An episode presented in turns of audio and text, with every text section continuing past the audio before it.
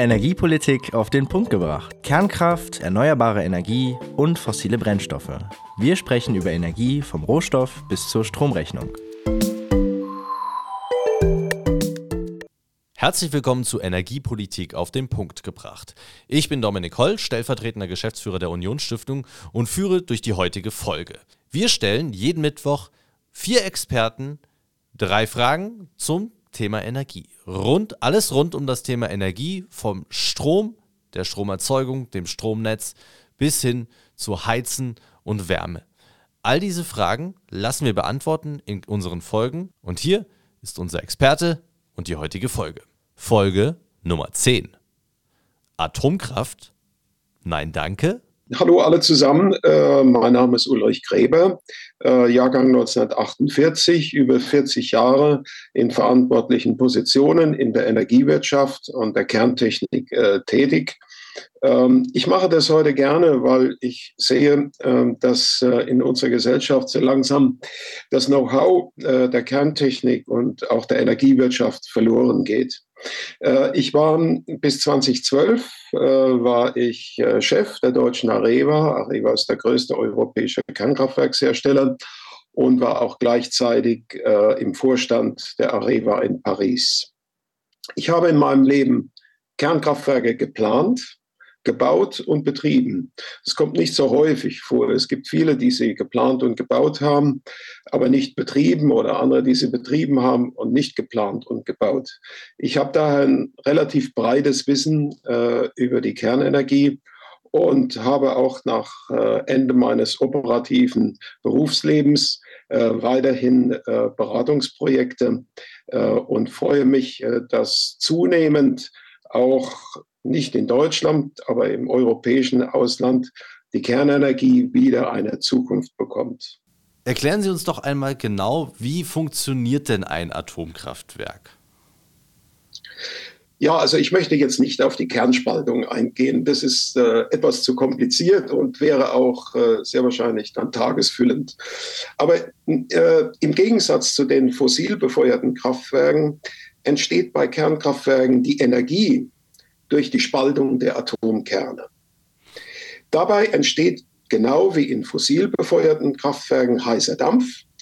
Der wird auf die Turbinen geleitet, die zu rotieren beginnen und dadurch den mit ihnen verbundenen Generator antreiben, der dann wieder den Strom erzeugt, der ins Netz eingespeist wird.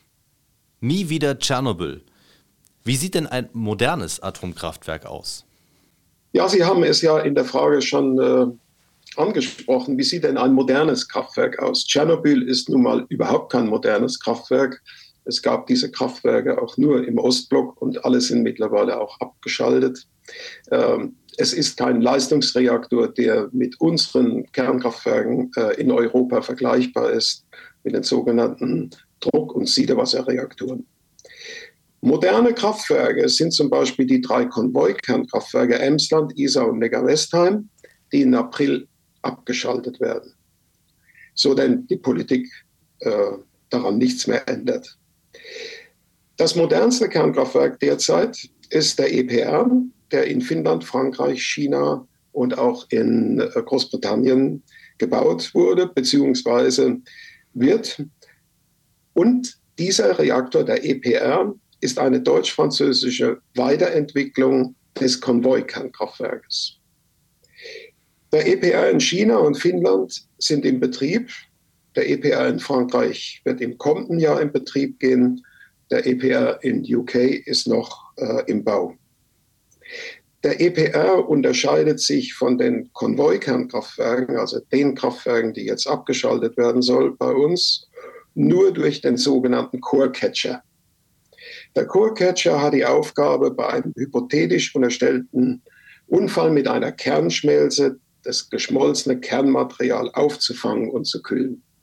Aber ansonsten sind die Konvoi-Kernkraftwerke und der EPR äh, eigentlich identisch äh, von den Sicherheitssystemen her und auch von dem Anspruch her, bei großen, selbst bei großen Unfällen keine Radioaktivität in die Umgebung abzuleiten.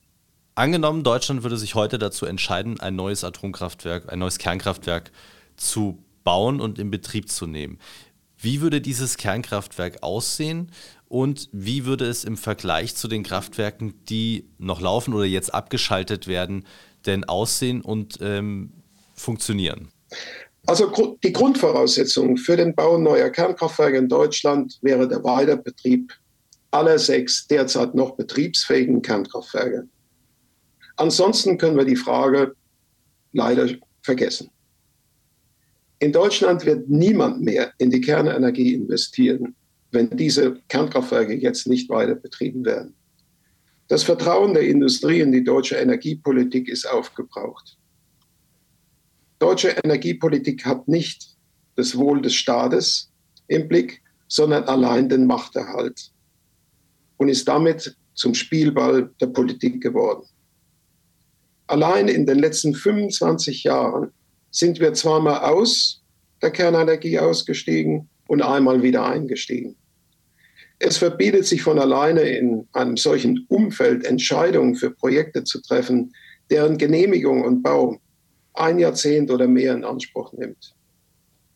Deutschland wird auf Dauer von unzuverlässigen erneuerbaren Energien, umweltschädlichen Kohlekraftwerken und vor allen Dingen von gnädigen Nachbarn abhängig sein, die unser Land mit Atomstrom versorgen, wenn bei uns der Wind nicht weht und die Sonne nicht scheint. Und wie sehen dann diese Kernkraftwerke bei den Nachbarn aus?